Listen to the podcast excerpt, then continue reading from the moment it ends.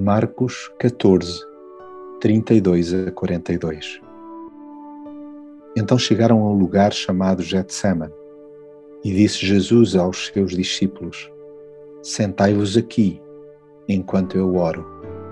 E levou consigo Pedro, Tiago e João. E começou a ter pavor e a angustiar-se. E disse-lhes: A minha alma está triste até à morte. Ficai aqui e vigiai.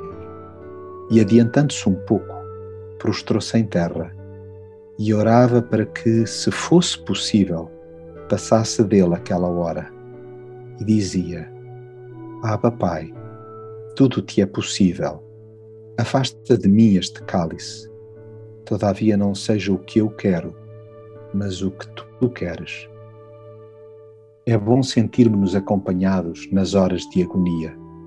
Até Jesus se fez rodear dos seus amigos nos momentos pré-cruz. O seu desejo não era que o protegessem ou lhe dessem conselhos, até porque não estavam habilitados a fazê-lo. Jesus queria apenas que estivessem por ali. A verdade é que, para quem estava disposto a morrer por Jesus, não aguentar sequer manter os olhos abertos durante um pedacito da noite é manifestamente pouco. É escusado apontar-lhes o dedo, pois a nossa sonolência espiritual é igualmente de monta.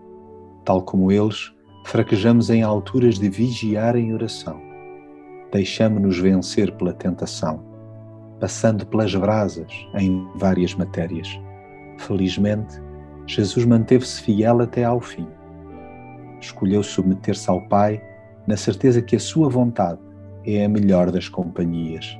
Sim, debaixo dela enfrentam-se as piores traições e a noite escura.